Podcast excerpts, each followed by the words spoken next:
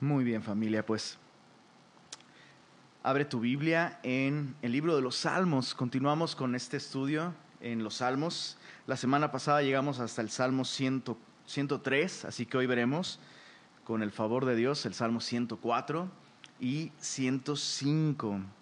Y me, gustan esos dos salmos, eh, de, de alguna manera se complementan el uno con el otro.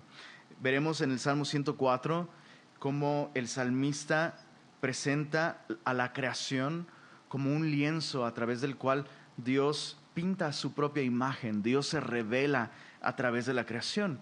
Y luego en el Salmo 105 veremos cómo Dios se revela a través de su palabra, específicamente, la revelación sobrenatural de la palabra de Dios. Y eso es algo que debemos entender. Dios se puede revelar a la vida del hombre de muchas maneras. Y, Dios puede sin duda revelarse a través de la creación también. Pero ningún medio de revelación divina es, es tan fidedigno y tan perfecto como la palabra de Dios. Vemos que eh, la creación el día de hoy, aun cuando es maravillosa y es hermosa y es bella, pues se encuentra bajo los efectos del pecado. Entonces, eh, el día de hoy la creación ya no refleja la gloria de Dios de la misma manera en la que originalmente lo hacía. Vemos dolor en la creación, vemos muerte, vemos sufrimiento, vemos enfermedad, vemos virus, vemos, vemos muchísimas cosas que no, fueron, no fueron parte del diseño original. Y no es que a Dios le hubiera sorprendido lo que pasó cuando, cuando, cuando la creación eh, pues cayó en corrupción pero simplemente pues la creación, aunque nos, nos refleja mucho acerca de Dios, no nos refleja todo y no nos revela todo acerca de Dios. En palabras del comentarista Warren Wiersbe, él dijo lo siguiente, pese a que la creación está en esclavitud por el pecado del hombre, aún vivimos en un universo asombroso que funciona por medio de leyes de orden tan sobresalientes que podemos, por ejemplo, enviar gente a la luna y de vuelta. Entonces, vemos cómo, a pesar de los efectos del pecado, la creación sí sigue enseñándonos algunas cosas acerca de Dios. Y vamos a ver cómo en el Salmo 104, el, el salmista lo que hace es, a través de observar la creación, aprender algunas cosas muy importantes acerca de Dios. Y, es importante tener esto en mente cuando nos acercamos a la Biblia. La Biblia no es un libro de ciencia, aunque todo lo que la Biblia nos enseñe con respecto a la naturaleza y con respecto a la vida, pues es cierto y es verdadero, el propósito de la Biblia no es eh, adiestrarnos ni instruirnos en un modo científico, sino revelarnos quién es Dios. Y eso es bien importante eh, tenerlo en cuenta. ¿no? Ahora, un par de cosas antes de, empezar a leer el Salmo 104. Es indudable que el salmista tenía en mente Génesis, el relato de la creación, cuando escribió este salmo, porque de hecho la creación comenzó con luz. Es lo que vemos en Génesis capítulo 1, versos 1 al 5. Dios creó la luz, fue lo primero que, que Dios creó.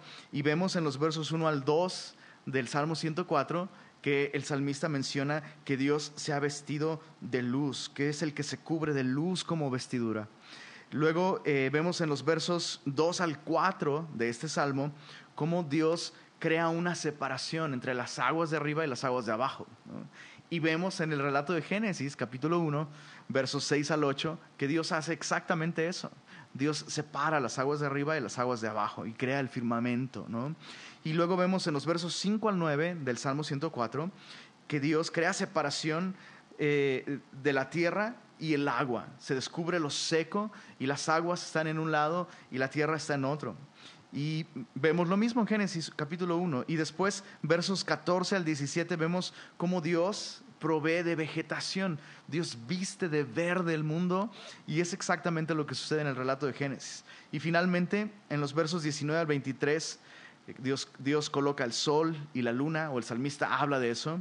Y en los versos 24 y 25, el salmista habla de las criaturas terrestres y marinas y es exactamente lo que vemos en el relato de Génesis. Entonces, quiero recalcar esto, cómo el día de hoy, aun cuando la creación está caída, podemos observarla y aprender algunas cosas sobre Dios. De hecho, Isaac Newton eh, dijo, yo solamente soy un observador de las maravillas de Dios. Entonces, eh, hay, mucho que uno puede aprender acerca de Dios en la creación. Y vamos a ver qué es lo que el salmista nos enseña. ¿Qué aprendió el salmista observando la creación? Lo primero que aprendió es que Dios es grande y Dios se revela a todos, a todos. No hay lugar de la creación donde Dios de alguna manera no esté presente revelándose. Dice en los versos 1 al 4, bendice alma mía a Jehová. Jehová Dios mío, mucho te has engrandecido, te has vestido de gloria y de magnificencia, el que se cubre de luz como de vestidura, que extiende los cielos como una cortina, que establece sus aposentos entre las aguas el que pone las nubes por su carroza, el que anda sobre las alas del viento, el que hace a los vientos sus mensajeros y a las flamas de fuego sus ministros. Entonces, chécate cómo el, salmista nos, enseña que Dios se ha engrandecido y, justamente el, el escenario que Dios usa para revelar su grandeza, según este salmo, es precisamente la creación. Y, es claro que el salmista entiende que la creación es un medio por el cual Dios nos da algún mensaje. De hecho, en el verso, verso 4 dice, el que hace a los vientos sus mensajeros y a las flamas de fuego sus ministros. ¿no? Y, y es claro que hay muchos mensajeros en la creación. De hecho, el Salmo 19 también nos dice que los cielos cuentan la gloria de Dios y el firmamento anuncia la obra de sus manos. De hecho, el Salmo 19 termina diciendo que día a día la creación está enviando un mensaje. Así como nosotros el día de hoy estamos transmitiendo algo, ¿no? Bueno, la manera de Dios de transmitir un live y enviar un mensaje es la creación. ¿Qué, qué, qué mensaje escuchamos y aprendemos a través de la creación? Que Dios es grande, que Dios es poderoso, que Dios es fuerte, que Dios es sabio, que, Dios es fiel, que Dios, que Dios es digno de, nuestra alabanza, que Dios es digno de gloria. Eh, en Romanos, de hecho, Pablo mismo usa, usa este aspecto de, de, la revelación general, la creación, como un argumento que deja a todos los seres humanos sin pretexto para no buscar a Dios y para no conocer a Dios y no honrarle. En Romanos capítulo 1 dice desde el verso Dice desde el verso 20, desde el verso 19, perdón, desde el verso 18. Dice, porque la ira de Dios se revela desde el cielo contra toda impiedad e injusticia de los hombres que detienen con injusticia la verdad o que resisten con injusticia la verdad. Porque lo que de Dios se conoce les es manifiesto pues Dios se lo manifestó. Entonces lo que está diciendo es, la peor maldad del hombre es resistir a lo que Dios ha dicho acerca de sí mismo. Y cuando Dios ha dicho algo acerca de sí mismo, muchas veces escuchamos, ¿no? A, bueno, a las personas que, rechazan la fe, incluso argumentan, pues, ¿cómo, cómo a saber un aborigen en África eh, del, del siglo seis antes de Cristo si ellos no tenían Biblia, ¿no? No hace falta. Mira, dice el verso 20, porque las cosas invisibles de Él, específicamente se mencionan dos aquí. Su eterno poder y deidad se hacen claramente visibles desde la creación del mundo, siendo entendidas siendo entendidas su eterno poder y deidad, esas cosas invisibles de Dios, siendo entendidas por medio de las cosas hechas, de modo que no tienen excusa. Pues habiendo conocido a Dios, no de un modo completo, no de un modo total, pero sí de un modo claro y de un modo suficiente para glorificarle para entender que vivimos en el mundo de Dios, para comprender que este concepto inherente que tenemos del bien y del mal responde a un Dios que es bueno y que aborrece lo malo. Entonces, insisto, la creación no nos revela todo acerca de Dios, pero nos revela lo suficiente para hacernos responsables y nos lo revela de un modo claro y de un modo universal. No existe un solo ser humano que no tenga acceso a la creación una vez que está vivo. Y de esa manera no tenemos excusa. Verso 21, pues habiendo conocido a Dios, no le glorificaron como a Dios, ni le dieron gracias, sino que se envanecieron en sus razonamientos y su necio corazón fue entenebrecido. Profesando ser sabios, se hicieron necios y cambiaron la gloria de Dios por darle culto a la creación. Y, es interesante, pero eso es justamente lo que sucede con, con, el naturalismo, ¿no? Cuando una persona abraza esta filosofía, que es una filosofía que resulta de profesar ser sabios, ¿no? Eh, me llama la atención cómo de hecho algunos, algunas personas, algunos cristianos incluso, tal vez en algunos momentos de la, de la historia, la iglesia pues un poco le tenían miedo como al, saber científico, ¿no? Pero, pero vemos que realmente no existe nada en la ciencia y en las leyes de la naturaleza que nos puedan apartar de Dios. De hecho, me parece que fue Luis Pasteur quien dijo, un poco de ciencia te aparta de Dios, pero mucha ciencia te devuelve a Dios. Es decir, el conocimiento científico y la tarea científica, cuando se aborda de un modo honesto y abierto, pues realmente nos lleva a una sola conclusión. Debe haber un Dios. Debe haber un Dios. Es un buen punto de partida la creación entonces. Y bueno, regresando al, al Salmo 104, en los versos 5 al 9 después de, decir el salmista que Dios es grande y se revela a todos a, través de la creación, nos pone precisamente un ejemplo de cómo Dios se ha manifestado a través de la creación. Y quiero aclarar algo. Todo este salmo nos muestra cómo Dios nos manda mensajes a través de la creación.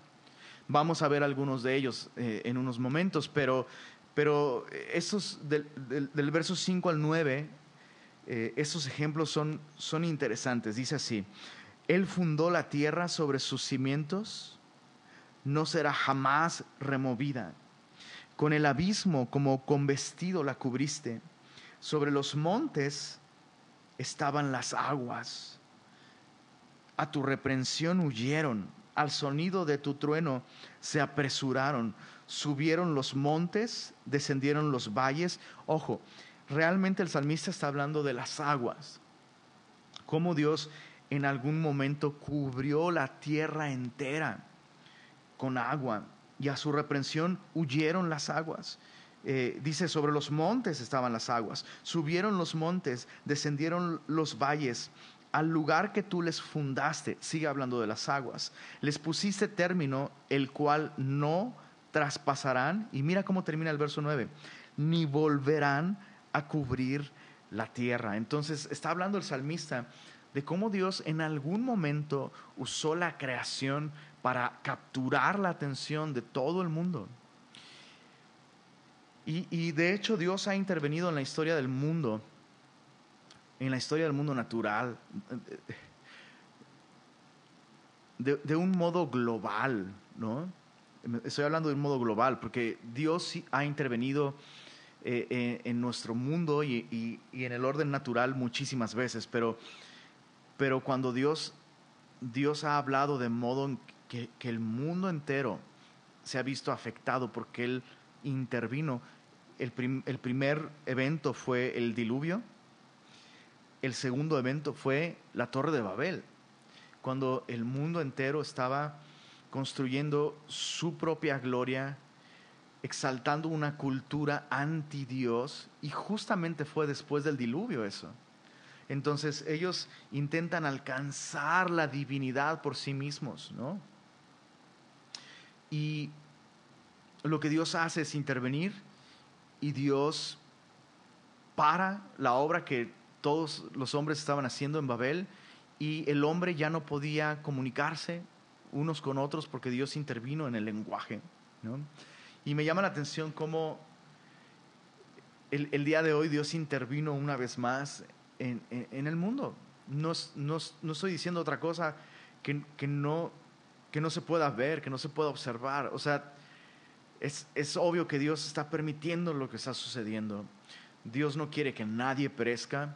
Dios le ha dado a todos la oportunidad de conocerle, de escuchar de su evangelio el día de hoy.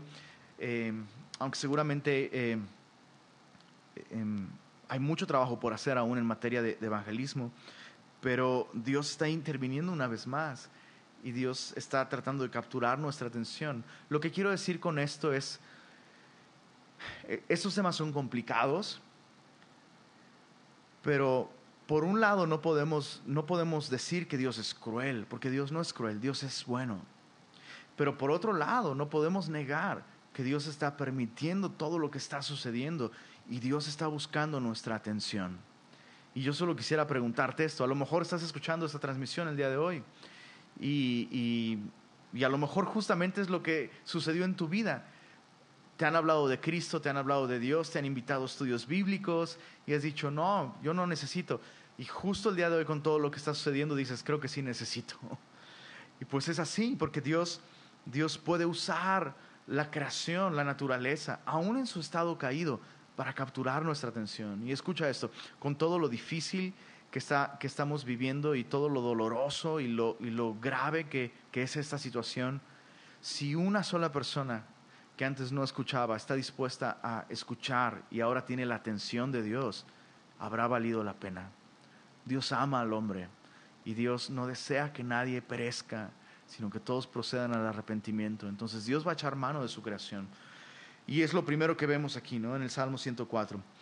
Avanzando, porque podemos detenernos mucho en este punto.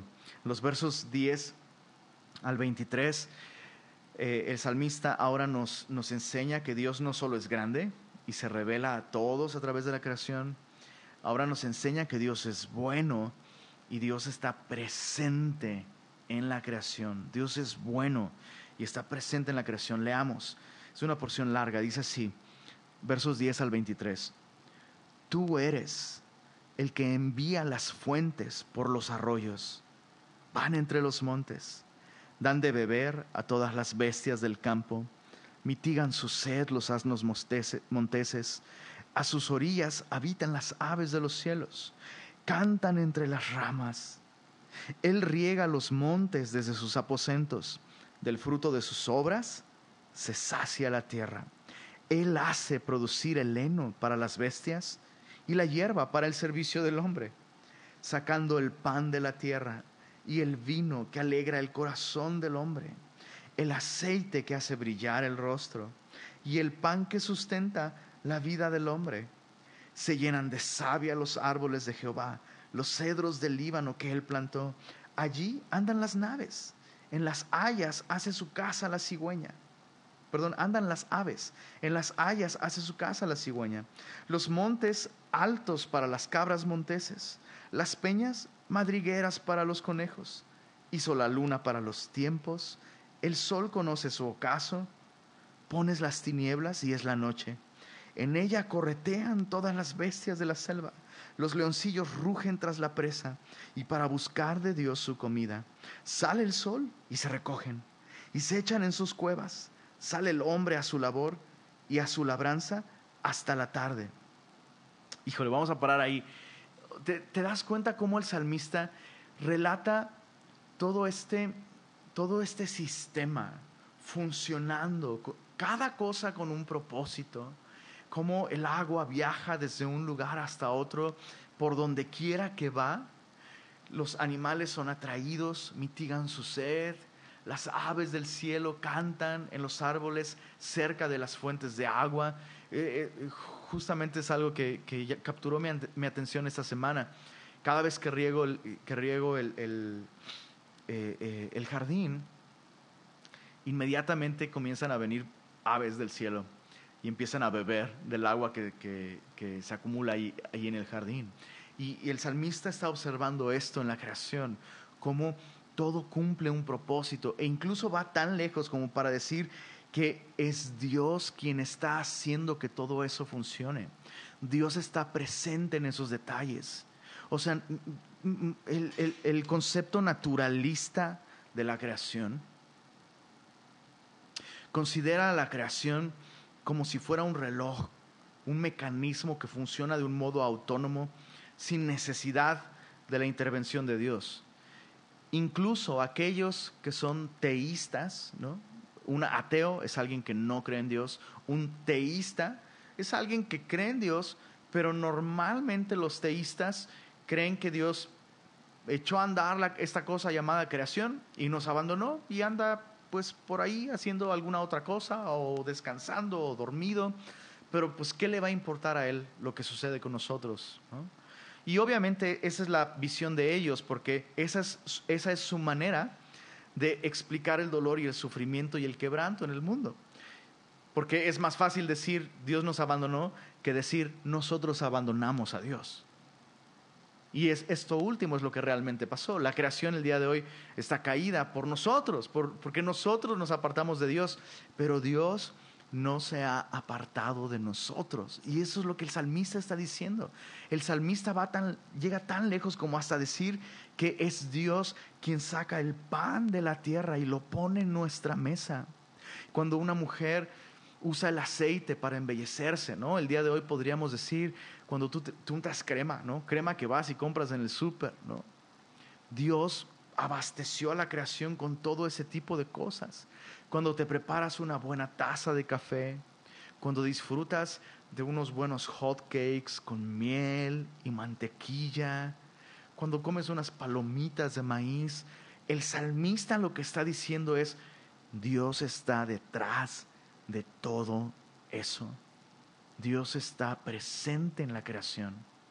Él sigue sosteniendo, Él sigue haciendo funcionar esto que llamamos la creación. La creación no es un reloj al que Dios le dio cuerda y lo dejó. De hecho, nuestro Señor Jesús lo dijo de esta misma manera.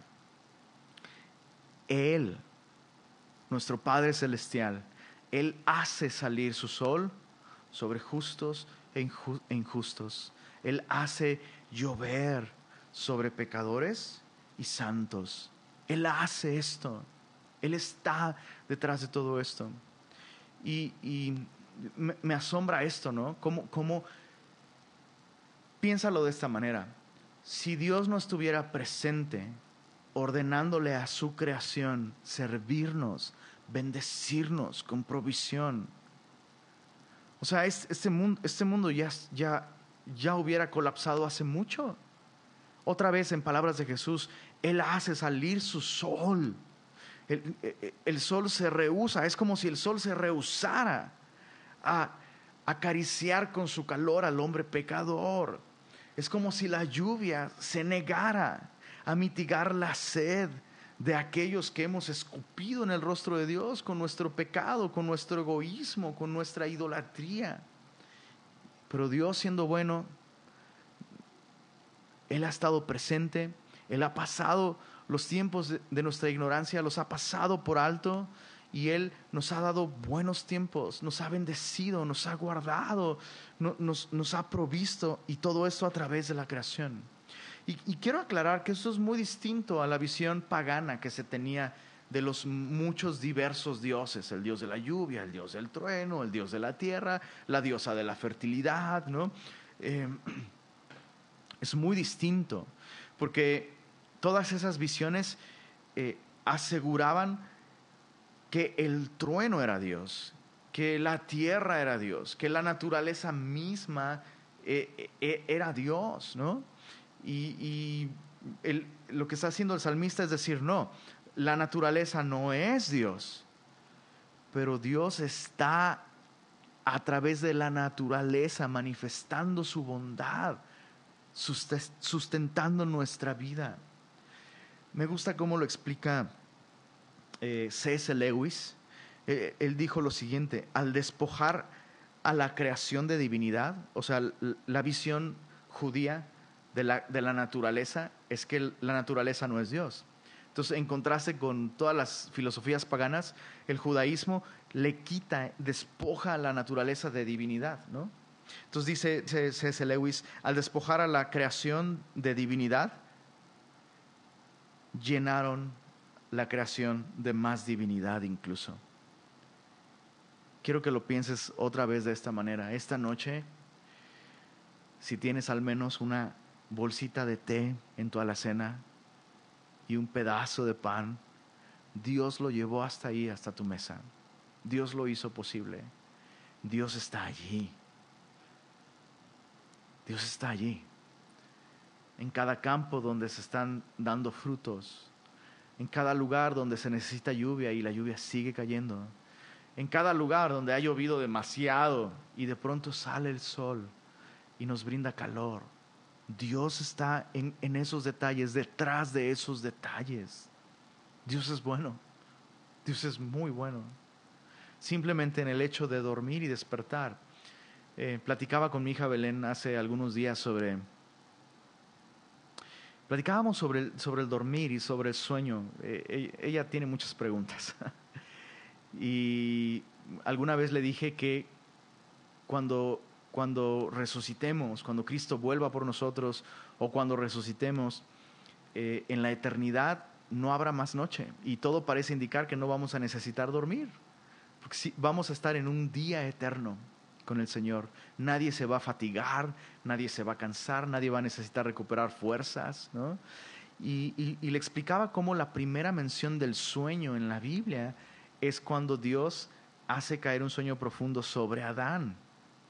Y recordemos que Adán es un símbolo de Jesucristo, que, que durmió el sueño profundo de la muerte en una cruz y su costado fue abierto para darle vida a su esposa, a su novia, a la iglesia. Entonces lo mismo con Adán. Adán, la primera vez que cae en sueño, básicamente está muy cercano a morir, su costado es abierto y Dios crea una esposa. Todo eso era un, símbolo de Jesucristo, ¿no? Y, y tú lo sabes, o sea, cuando dormimos, nuestros signos vitales, nuestra respiración, todo, o sea, es tan frágil, ¿no? Es cuando más cerca estamos de morir todos los días. De hecho, con los bebés incluso sucede, ¿no? Se le llama muerte de cuna. Su, su cuerpo aún no ha desarrollado del todo esta capacidad, ¿no? De, de, de mantener esos ritmos vitales en, en, un, en un punto sano y mueren. Y en ese sentido, incluso cada noche que has dormido y que has abierto los ojos, Dios está allí en ese detalle. Con el primer respiro consciente cada mañana, Dios está allí, Dios te está llevando la oportunidad de un nuevo día. Bueno, hay mucho que meditar al respecto, pero es, es increíble este mensaje, ¿no? Dios está, Dios está allí, Dios es bueno, Dios está presente en la creación. Lo siguiente que aprendemos, versos 24 al 33, es que Dios es digno de gloria. Dice así, dice, cuán innumerables son tus obras, oh Jehová. Hiciste todas ellas con sabiduría. La tierra está llena de tus beneficios. Nadie que estudie la creación puede llegar a la conclusión de que la creación es un accidente. No, no si se estudia de un modo objetivo y honesto. Hay sabiduría detrás de la creación. Y esa sabiduría es la sabiduría divina. Dice el verso 26, He allí el grande y anchuroso mar, en donde se mueven seres innumerables, seres pequeños y grandes, y allí andan las naves. Allí es este leviatán que hiciste para que jugase en él. El, salmista de alguna manera ve el grande y anchuroso mar, anchuroso mar como el acuario de Dios. Alguna vez mi, mi, esposa y yo tuvimos peces y aprendimos mucho sobre, sobre, bueno, sobre, sobre peceras y todo lo que los peces necesitan. Eh, aprendimos bastante. Eh, una, una de las cosas que aprendimos es que no es sencillo mantener el ambiente necesario en una pecera para que los peces estén bien. Es más sencillo mantener un acuario de agua dulce, eso sí, que de agua salada. Pero aun cuando sea más sencillo, está claro que se necesitan condiciones específicas para que la vida sea posible. Y ojo, entre más especies metes en, un acuario, crecen las complicaciones. Necesitas un acuario más grande y necesitas muchas más cosas. Y lo que el, el, salmista está, está observando es, esto no es casualidad. Hay sabiduría detrás de todo esto. Dice el verso 27, todos ellos, ojo, todos estos seres marinos esperan en ti para que les des su comida a su tiempo. Les das, recogen, abres tu mano, se sacian de bien escondes tu rostro, se turban. Les quitas el hálito, dejan de ser y vuelven al polvo. Envías tu espíritu, son creados y renuevas la faz de la tierra. Su conclusión es, sea la gloria de Jehová para siempre. Alégrese Jehová en sus obras. Él mira a la tierra y ella tiembla. Toca los montes y humean. A Jehová cantaré en mi vida, a mi Dios cantaré salmos mientras viva. Dios es digno de gloria. Cada día que la vida funciona, cada día que el planeta funciona, es una evidencia de que Dios nos está regalando la oportunidad de seguir aquí, de seguir vivos. Y, creo que especialmente en un momento como este, está claro lo frágil de la vida sobre todo en un momento como este. No podemos decir que la naturaleza es simplemente un, mecanismo que funciona y listo. No, es muy frágil. O sea, piensa en esto. Y, me llama mucho la atención esto, ojo, me llama mucho la atención esto. Este virus que estamos enfrentando el día de hoy, especialmente nos ha hecho vulnerables a nosotros los seres humanos. Eso no es casualidad. Eso no es casualidad. Y no es que Dios, quiero, quiero dejar esto muy claro, no malinterpretes lo que estoy diciendo, por favor. No es que Dios está resentido con el hombre porque el hombre no le hace caso y pues órale para que se te quite. De ninguna manera. Lo que Dios está haciendo es darnos darnos una pequeña probadita de lo que buscamos como humanidad. Como humanidad le hemos dado la espalda a Dios. Hemos cambiado el propósito de la vida. Nos hemos hecho a nosotros mismos los amos y señores de, nuestro destino. Nos hemos hecho el centro del universo. Y Dios nos está dando una vista previa de qué obtendríamos si obtenemos eso que queremos, sacar a Dios de nuestra vida. Lo que obtendríamos sería exactamente lo que estamos viviendo. La vida empieza a desmoronarse si Dios nos abandona. Espero que esté siendo claro esto que estoy diciendo. Espero que nadie lo malinterprete. Dicen en, en los versos 34 al 35, dulce será mi meditación en él yo me regocijaré en Jehová. Observa cómo estar atento a lo que Dios nos dice a través de la creación nos puede llevar a regocijarnos en Dios. Y mira cómo termina el Salmo. Sean consumidos de la tierra los, pecadores y los impíos dejen de ser. Bendice alma mía a Jehová. Aleluya. Termina con una nota muy dura pareciera cruel, pareciera duro. Pensemos muy bien lo que está diciendo el salmista. Lo que está diciendo el salmista al considerar cuán bueno es Dios y cuán bueno ha sido Dios a través de su cuidado hacia nosotros por medio de la creación. Lo que el salmista dice es, lo justo sería que no hubiese pecadores en el mundo de Dios. Porque Dios no, Dios no creó todo esto y Dios no nos creó a nosotros para vivir apartados, apartados de Él, ofendiéndole, aborreciéndole, resistiendo su voluntad. Y, y es muy claro que el salmista está llegando a esa conclusión. El, el problema en el mundo es el hombre. El problema en este mundo, el mundo de Dios, este mundo que está caído, este mundo que está con dolores de parto, el problema somos nosotros. Y si, Dios eliminara a los pecadores del mundo, tendría que eliminar absolutamente a todos por cuanto todos hemos pecado. Y lo que Dios, lo que Dios ha hecho es desarrollar un plan de rescate para que el hombre no tenga que morir apartado de Dios, para que el hombre pueda ser rescatado de su condición de pecador. Y esta misión de rescate consistió en enviar a su único hijo, nacido de mujer, sin pecado, viviendo la vida perfecta que nosotros debíamos vivir.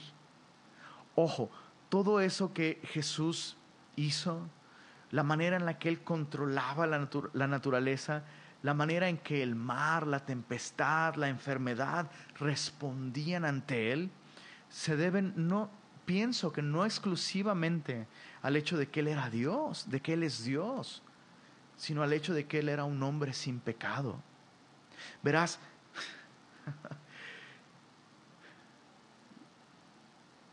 la tierra nos odia, este mundo nos odia. Y me, asombra cómo con todo esto de, la cuarentena y, y, cómo la actividad humana pues ha cesado demasiado, empezaron a ver muchísimas publicaciones y videos y fotos, no sé si los llegaste a ver, de cómo animales silvestres de pronto empezaron a caminar por, por ciudades, por, por, las calles y, y, las avenidas de ciudades importantes, ¿no? Se empezaron a ver venados, jabalíes, bueno, una enorme cantidad de animales se empezaron a ver en la ciudad.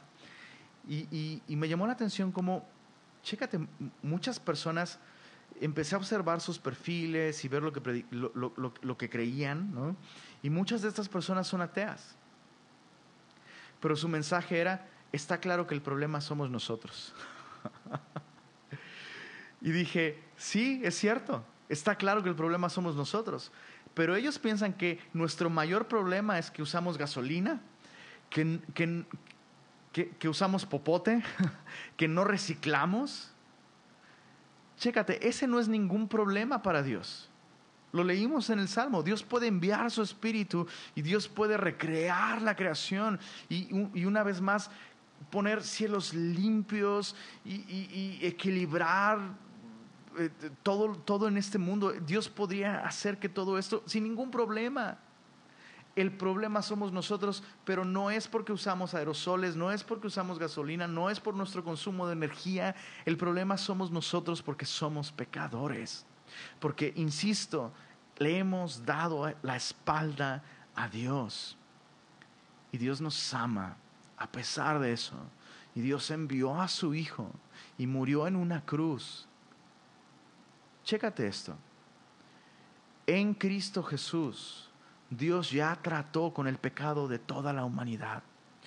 Y todo hombre el día de hoy puede ser reconciliado con Dios poniendo su confianza en Jesús. Esa es la manera ideal en la que Dios va a acabar con todo el pecado del mundo, porque Jesús es el Cordero de Dios que quita el pecado del mundo. Pero todos aquellos que mueren sin haber recibido este regalo, es, es, la única manera en la que el hombre puede ser reconciliado con Dios, pues entonces va a enfrentar una eternidad separado de Dios. Todo el dolor, toda la aflicción, todo el quebranto que experimentamos en el mundo el día de hoy, de este lado de la eternidad, no será comparable con el dolor, la soledad y el quebranto que experimentaremos por la eternidad si cruzamos el umbral de esta vida sin haber recibido el regalo de la vida eterna a través de la fe en Jesús. Entonces repito, Dios es bueno.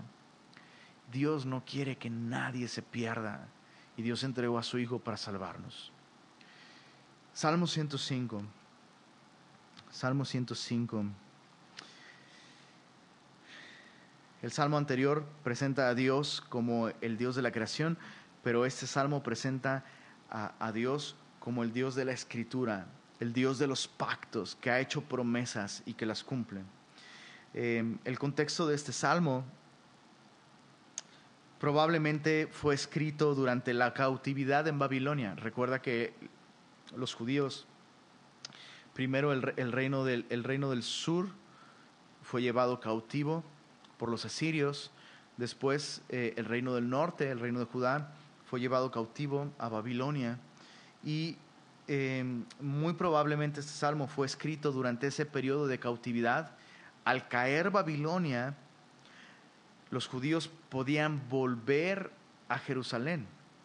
Y em, probablemente el salmista está escribiendo justo en ese momento en el que el rey de Persia permite que los judíos regresen. Y veremos cómo en todo ese salmo el salmista recuerda el éxodo, específicamente el éxodo, cuando Dios sacó a la nación de Israel de Egipto para llevarlos a la tierra prometida. Y esto encaja muy bien con ese contexto histórico. El salmista recuerda ese evento para recordarle ahora a los judíos que Dios los está sacando una vez más de servidumbre, de opresión.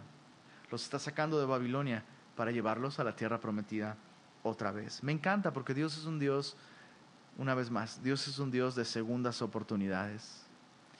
Y siempre con Dios, siempre es la segunda oportunidad porque Él no lleva la cuenta. Él no da terceras, Él no da cuartas. Cada vez que Él nos da una oportunidad, comunión con Él, amistad con Él, siempre es la segunda oportunidad. Salmo 105 dice así. Eh, versos 1 al 6, la exhortación del salmista es recuerda. Dice, alabad a Jehová, invocad su nombre, dad a conocer sus obras en los pueblos.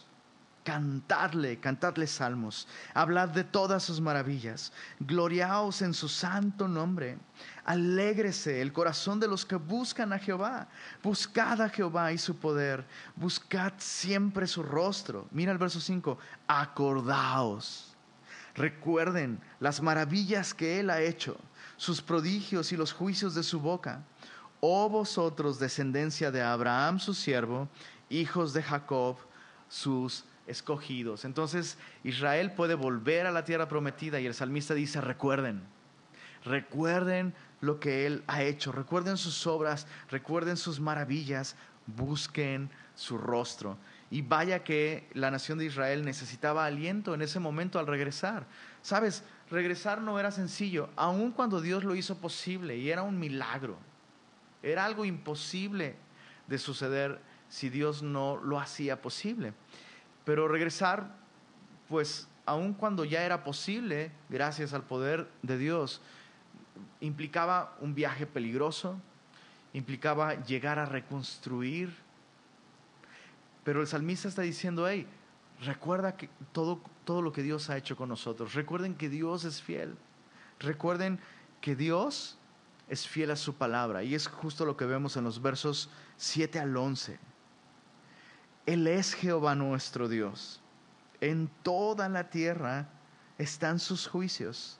Se acordó para siempre de su pacto, de la palabra que mandó para mil generaciones, la cual concertó con Abraham y de su juramento a Isaac, la estableció a Jacob por decreto. Vemos allá los tres patriarcas, Abraham, Isaac y Jacob a Israel por pacto sempiterno, diciendo, a ti daré la tierra de Canaán como, como porción de vuestra heredad. Entonces el salmista está diciéndole a esta, a esta generación que está volviendo de Babilonia, hey, recuerda, recuerda que Dios hizo un pacto con Abraham. Si estamos volviendo a la tierra prometida es porque Dios se acordó de su palabra. Y esto es, esto es increíble muchas veces, eh, muchas veces tenemos que animar a las personas, sobre todo en los discipulados, en Semilla. Eh, muchas personas dicen, ¿sabes qué? Me va a ser muy difícil porque me cuesta mucho trabajo recordar. Me cuesta mucho trabajo recordar. No, no, no. Yo no soy una persona que recuerde. Yo no tengo memoria, se me olvidan las cosas. Pero es interesante cómo sí recordamos cosas que nos parecen importantes, ¿no? Eh, híjole, me, acuerdo de, mi abuelita especialmente cuando de pronto me pedía que hiciera algunas cosas y yo las olvidaba y, mi abuelita me decía, pero no se te olvida comer, ¿verdad? Entonces recordamos las cosas que son importantes, las cosas que nos convienen. Chécate esto, te conviene recordar la palabra de Dios. No, yo no encuentro otro motivo más importante para memorizar la Biblia y recordar la Biblia que este que estamos viendo aquí. Dios recuerda su palabra. Entonces, checa, si Dios recuerda su palabra, ¿cómo no debiéramos recordarla nosotros? ¿no? Perdón, me apasiona mucho este tema de memorizar la Biblia, pasar tiempo en la palabra de Dios. Eh, creo, que, que simplemente una lectura habitual de la Biblia nos va a llevar a memorizar muchas cosas. Entonces, versos 12, versos 12 al 45 nos muestran muchas cosas acerca de este Dios. Porque recuerda, el salmista está diciendo, recuerden, recuerden a Dios, recuerden cómo Dios recuerda su palabra. Entonces, en los versos 12 al 45, en lo que resta del Salmo, nos muestra que Dios cumple sus promesas y sus planes no cambian. Es lo primero que aprendemos en el resto del Salmo. Lo segundo que aprendemos es que Dios es fiel y que cumple sus planes a pesar de nosotros. Lo voy a repetir de nuevo. Dios es fiel y cumple sus planes a pesar de nosotros. O sea, tú y yo, ni nadie, ni Faraón con su corazón duro, ni Moisés con su inseguridad y su, su resistencia al llamado de Dios, ni Aarón, ni Abraham, ni Isaac, ni Jacob, con todas sus imperfecciones, pudieron echar a perder los planes de Dios.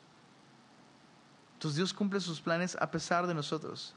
Lo tercero que aprendemos es que sus planes, todos ellos, están conectados con su misión de rescate para toda la humanidad. En otras palabras, el plan de Dios es que el mundo sea salvo a través de Jesucristo.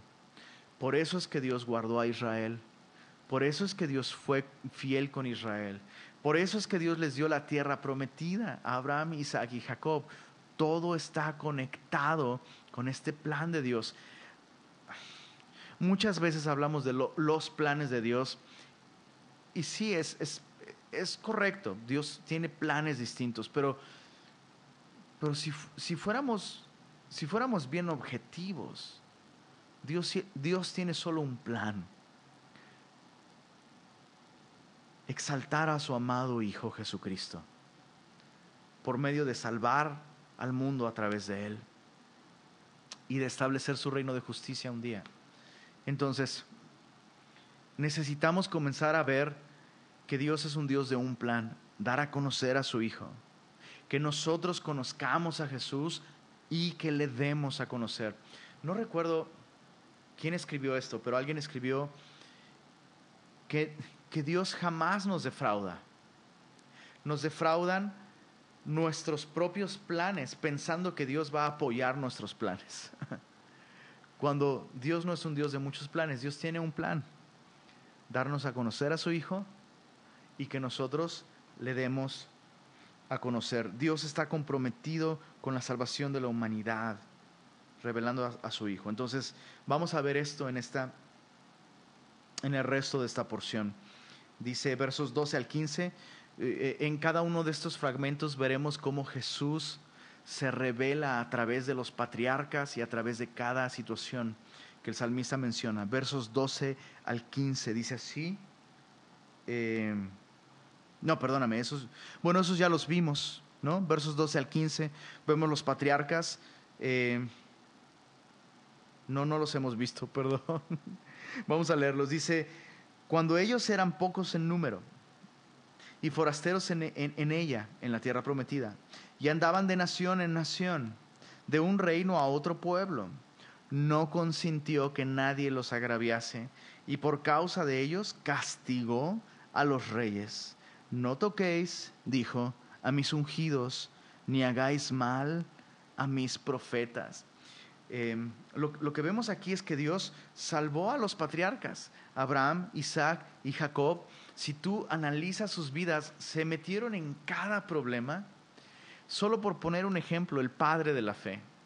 Híjole, cuando estudiamos su vida, vemos que lo último que era era un gran titán de la fe, al menos al principio, no era perfecto y cometió tantos errores y precisamente eh, este texto que dice, eh, no toquéis, dijo a mis ungidos, ni hagáis mal a mis profetas, muy probablemente está haciendo referencia a Génesis 27.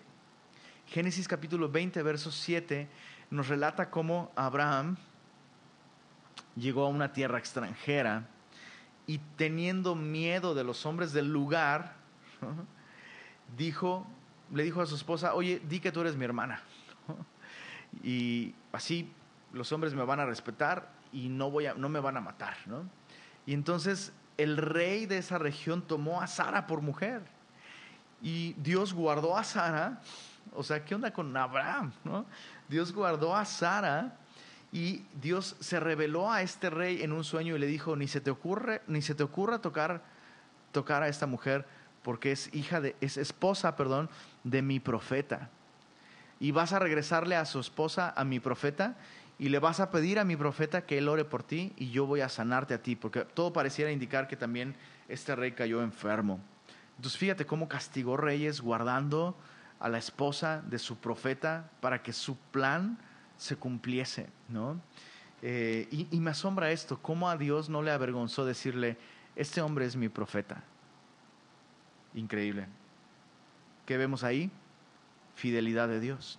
Entonces, fíjate, vemos, vemos algunos aspectos de Cristo y su misión en estos profetas. Abraham salió de su tierra y de su parentela de la misma manera en la que Cristo dejó su, dejó su reino y dejó a su Padre para venir a este mundo caído. Vemos eh, en Isaac que fue el hijo nacido sobrenaturalmente. Recuerda que Abraham y Sara no, no podían tener hijos. Entonces Isaac, en, en algún sentido, tuvo un nacimiento sobrenatural porque era imposible que sus papás eh, tuvieran hijos. Y tú y yo sabemos, Jesús tuvo un nacimiento sobrenatural. Isaac significa risa y Jesús ha traído gozo y alegría en nuestros corazones. Vemos en Jacob también como, híjole, Cristo es el príncipe con Dios. Y es el príncipe que se enfrentó a Dios y a los hombres y venció siendo quebrantado. De la misma manera en que Jacob luchó con Dios y con los hombres y venció, aunque terminó quebrantado tras ese encuentro. Entonces, todos ellos reflejan algún aspecto de Jesús. Es increíble cómo la gente puede leer la Biblia y, decir que es un invento de hombres cuando hay tanto detalle y tan evidentemente apunta a Jesús. Pero bueno, versos 16 al 22, eh, leamos. Trajo hambre sobre la tierra, hablando de Dios una vez más, protegiendo a su pueblo. Quebrantó todo sustento de pan. Envió un varón delante de ellos a José, que fue vendido por siervo, igual que Jesús fue vendido con 30 monedas, monedas de plata, el precio que Israel tenía como el precio de un esclavo. Afligieron sus pies con grillos, en cárcel fue puesta su persona, hasta la hora que se cumplió su palabra. El dicho de Jehová le probó. Envió el rey y le soltó el Señor de los pueblos y le dejó libre, es decir, el faraón, y lo puso por señor de su casa y por gobernador de todas sus posesiones, para que reprimiera a sus grandes como él quisiese y a sus ancianos enseñara sabiduría. Entonces, así como José fue el salvador de toda la tierra en ese momento de la historia, pero primero fue rechazado por sus hermanos, por los suyos, a los suyos fue, los suyos no le recibieron, le vendieron por precio de esclavos, de esclavo pero después fue exaltado y reinó todo el mundo, entonces conocido, aunque aún estaba sujeto a una autoridad, de la misma manera Cristo cumple todos estos aspectos. Vemos su primera y su segunda venida en la vida de José. La primera vez que se manifestó a sus hermanos rechazado, la segunda vez tuvieron que doblar su rodilla delante de él y lo mismo sucederá con Jesús en su segunda venida. Todo ojo le verá, y los que le traspasaron harán lamentación por él. Versos 23 al 38 vemos ahora otro aspecto de Cristo en otra persona. Dice así, después entró Israel en Egipto y Jacob murió en la tierra de Cam y multiplicó su pueblo en gran manera y lo hizo más fuerte que sus enemigos. Cambió el corazón de ellos para que aborreciesen a su pueblo, para que contra sus siervos pensasen mal. Envió a su siervo Moisés. Ahí está nuestro personaje. Y a Aarón, al cual escogió, puso en ellos las palabras de sus señales y sus prodigios en la tierra de Cam. Envió tinieblas que lo oscurecieron todo, no fueron rebeldes a su palabra. Volvió sus aguas en sangre y mató sus peces. Ojo, todas estas cosas la escritura se las atribuye a una actividad divina. Dice, su tierra produjo ranas hasta en las cámaras de sus reyes habló y vinieron enjambres de moscas y piojos en todos sus términos. Les dio granizo por lluvia y llamas de fuego en su tierra. ¿Recuerdas lo que leímos en el salmo anterior? Dios hace a las llamas sus ministros. Dice, destrozó sus viñas y sus higueras, quebró los árboles de su territorio, habló y vinieron langostas y pulgón sin número y comieron toda la tierra de su la hierba de su país y devoraron el fruto de su tierra. Hirió de muerte a todos los primogénitos en su tierra, las primicias de toda su fuerza.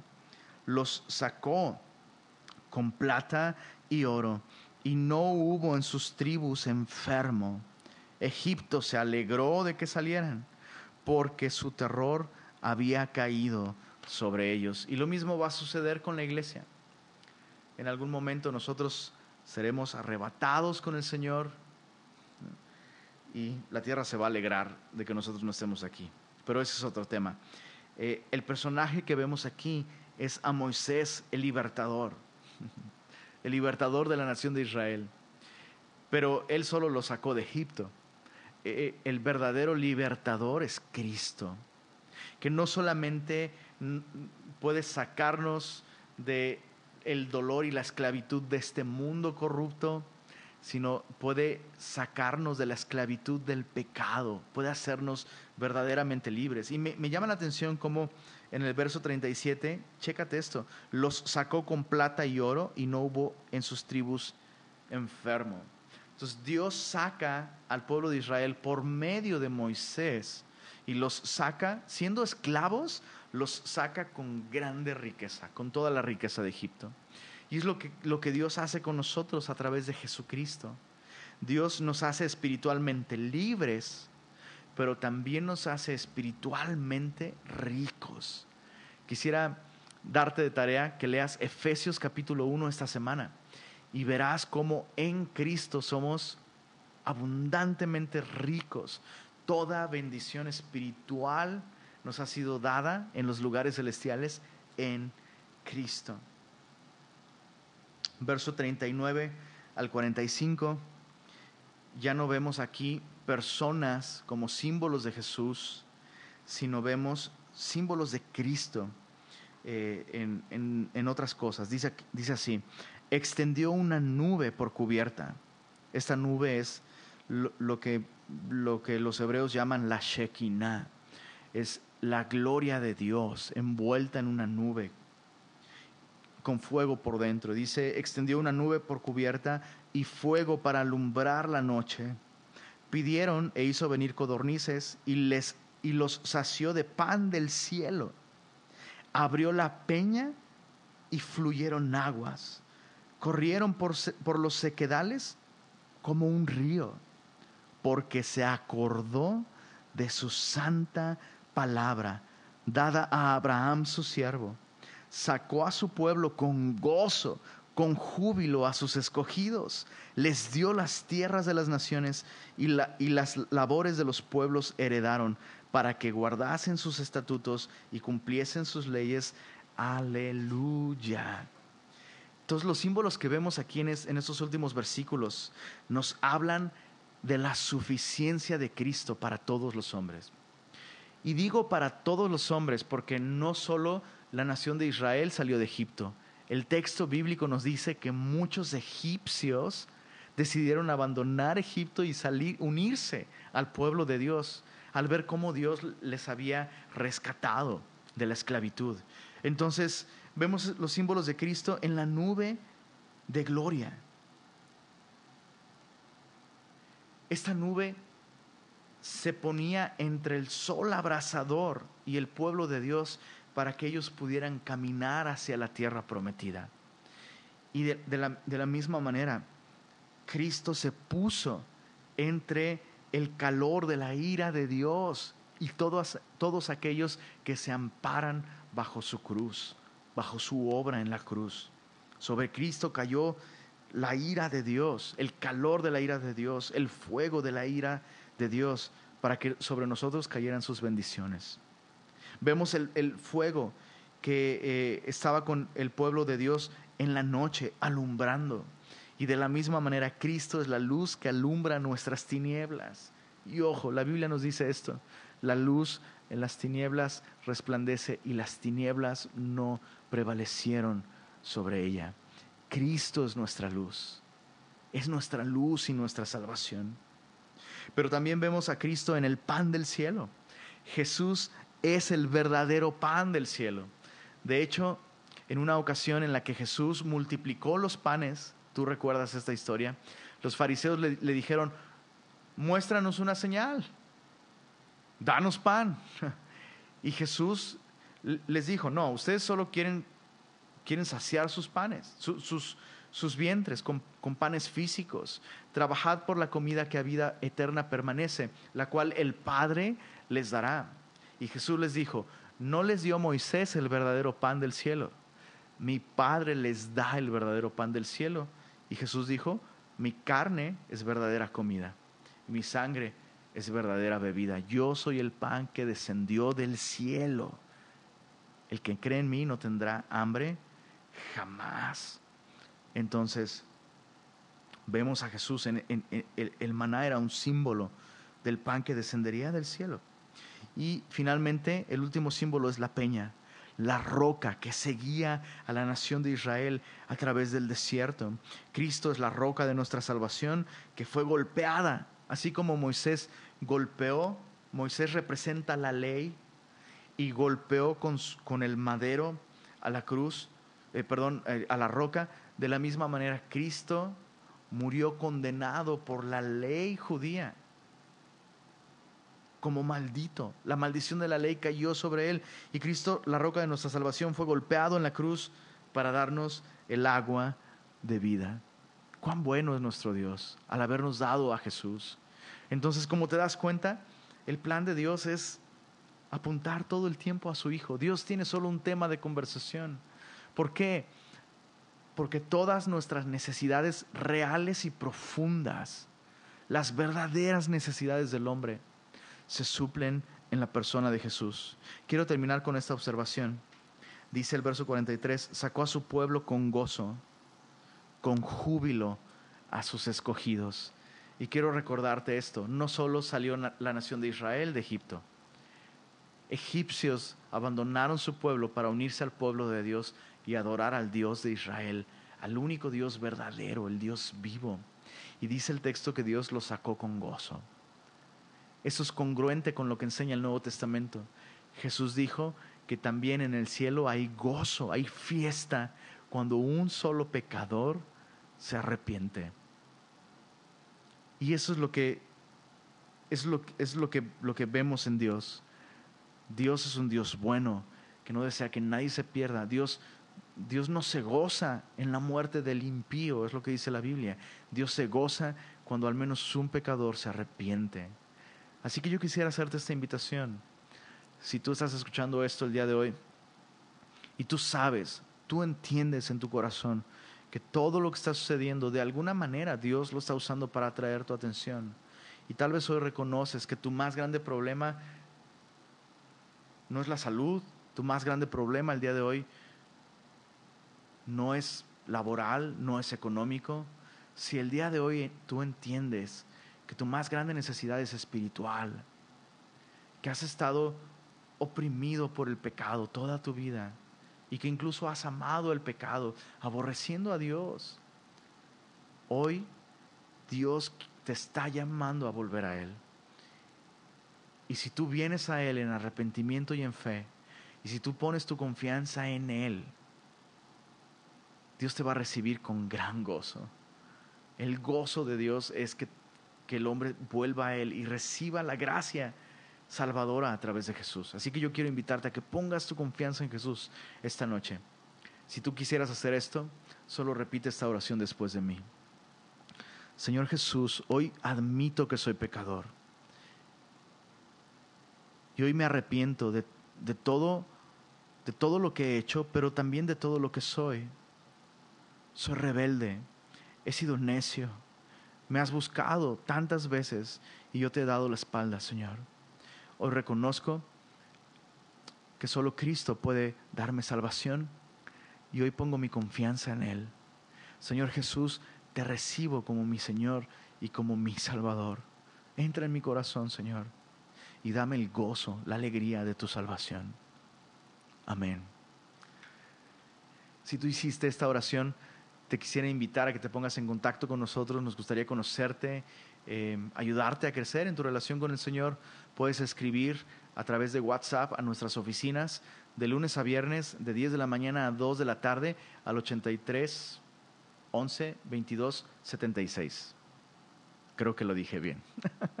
Semilla de mostaza monterrey.com. Puedes entrar ahí y también estar en contacto con nosotros. Ahí está la información de nuestras redes sociales y de nuestro número de teléfono.